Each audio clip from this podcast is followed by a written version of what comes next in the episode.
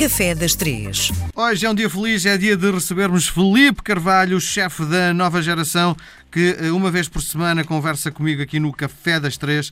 É sempre uma alegria tê-lo. Felipe, bem-vindo à RDP Internacional. Bem-vindo, obrigado, obrigado. Bom, eh, antes de entrarmos propriamente eh, na, na receita que nos vai trazer hoje, explique-me lá uma coisa. Porquê é que os grandes chefes, e está muito na moda esta coisa da discriminação, são homens em vez de mulheres, sendo que, se olharmos para o passado, as mulheres estavam muito mais toldadas para estar na cozinha do que os homens. Mas porquê é que os homens ganharam este, este protagonismo? Eu, eu acho que, assim, nós formos a ver, no, no nosso, atualmente, eh, em Portugal, nós temos também grandes chefes mulheres de cozinha. Uhum.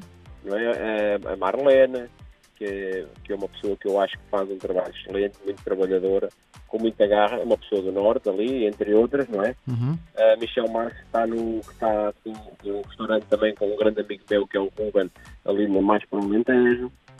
Há, há, há, muitas mulheres no panorama nacional agora que estão a começar a evidenciar.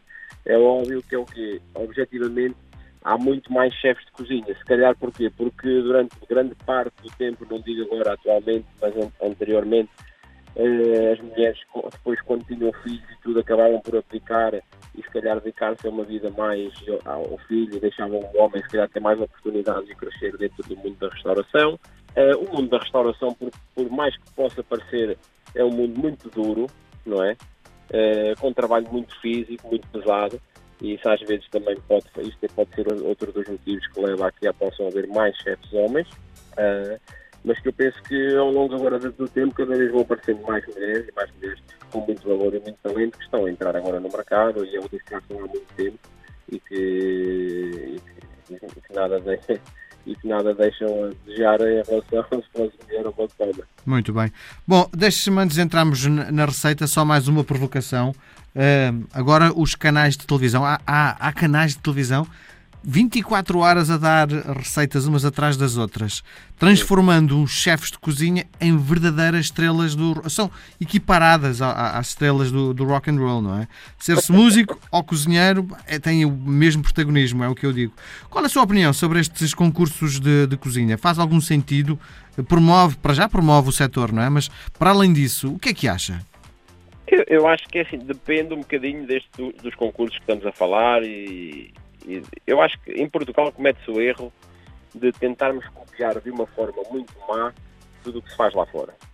Então, todos os programas que aparecem na televisão é sempre, ou seja, não é, não, a identidade perde, porque depois aqui em Portugal é, é, sempre uma, é uma imitação barata. Honestamente é o que eu acho. Pronto, estou a ser o mais honesto possível.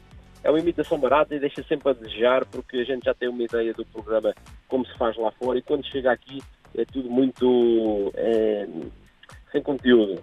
Uh, e eu acho que deveria realmente haver um programa e deveriam realmente olhar para isto de uma forma mais construtiva, mais didática, em que as pessoas pudessem ver um programa de cozinha onde existem pessoas que estejam a competir, para as pessoas sentirem uh, ou gostarem de ver, para não ser só cozinha pura e dura ali a ter de evitar informação, mas onde as pessoas pudessem realmente aprender, as pessoas que estão no programa também pudessem aprender e não fosse só mais uma coisa à procura de tipo estes programas Big Brother, porque todos os programas de cozinha que aparecem, muito honestamente, eu acho que está dentro destas coisas, sem estar a dizer Big Brother, mas coisas em que as pessoas procuram uh, se a pessoa está bem, está mal, se, uh, conflitos internos, estas coisas. Eu acho que isto é, eu pessoalmente, acho que não há um programa de cozinha que eu considero muito bom como era o Masterchef australiano, em que a gente olha, vê e aprende realmente. Muito bem. Claro. E o que é que nos traz hoje ao Café das Três? Então hoje o que é que eu trago? Trago aqui um bolo de arroz. Acho que é um, é um, é um bolo, é, um bolo assim mais seco, mas para quem quer beber com chá ou com café, é um ótimo acompanhamento e que as pessoas também no pequeno almoço é muito típico português e costumam comer muito. Muito bem. E, e, como é que eu consigo distinguir quando vou a uma pastelaria quando o bolo de arroz é bom e é ou, ou quando é, enfim, menos bom?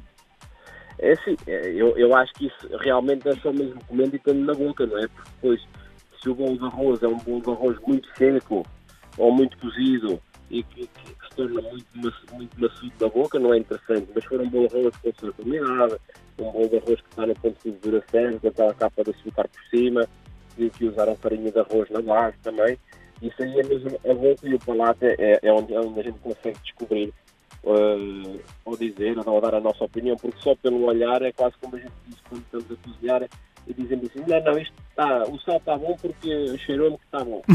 Sim, não, não, chega, não é? Não chega. Muito bem, e, e diga uma coisa, uh, onde é que eu posso comer o melhor bolo de arroz em Lisboa?